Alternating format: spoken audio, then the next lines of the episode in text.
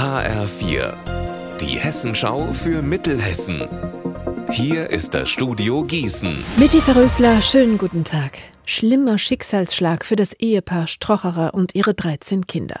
Vor genau einer Woche ist ihr ganzes Haus in Lichbirkler abgebrannt. Die Familie stand vor dem Nichts. Dank enormer Hilfsbereitschaft hat die Familie mittlerweile ein Haus für den Übergang gefunden und ist mit dem Nötigsten versorgt. Der 15-jährige Sohn Martin freut sich sehr über die große Hilfsbereitschaft. Man merkt, wir kriegen sehr viel Hilfe, Kleiderspenden und wir haben jetzt eigentlich schon wieder die Grundausstattung und da persönliche Sachen konnte man jetzt nicht direkt retten, aber das wird schon wieder alles wieder gehen. Die Familie möchte ihr Haus wieder aufbauen, auch dafür ist sie auf Unterstützung angewiesen.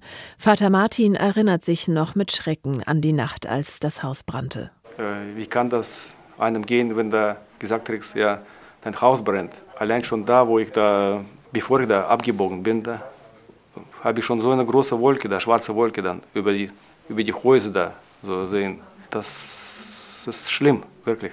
Also ich, wenn ich mich diese Erinnerung jetzt rufe, das ist ein Horror. In Lindenholzhausen bei Limburg ist ein Foodtruck in Flammen aufgegangen. Das war gestern am frühen Abend. Mehr dazu von Baja Stavrianos. Der Fahrer des Wagens steht zwar außerhalb des Autos, wird aber trotzdem schwer verletzt und muss mit Verbrennungen ins Krankenhaus gebracht werden.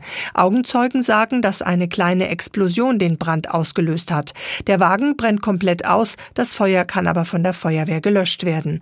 Ein Auto, das neben dem Foodtruck steht, wird ebenfalls beschädigt. Der Schaden wird auf etwa 24 20.000 Euro geschätzt. Die Brandursache ist noch unklar.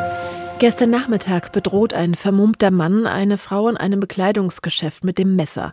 Seine Beute 50 Euro. Danach flüchtet der Mann. Er soll zwischen 20 und 25 Jahre alt sein, sehr schlank und ein südländisches Erscheinungsbild haben.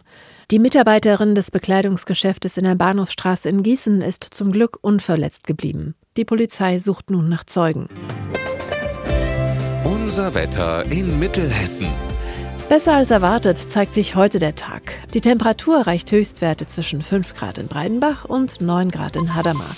Morgen ist Dauerregen angesagt, aber vielleicht zeigt sich ja auch ab und zu die Sonne. Ihr Wetter und alles, was bei Ihnen passiert, zuverlässig in der Hessenschau für Ihre Region und auf hessenschau.de.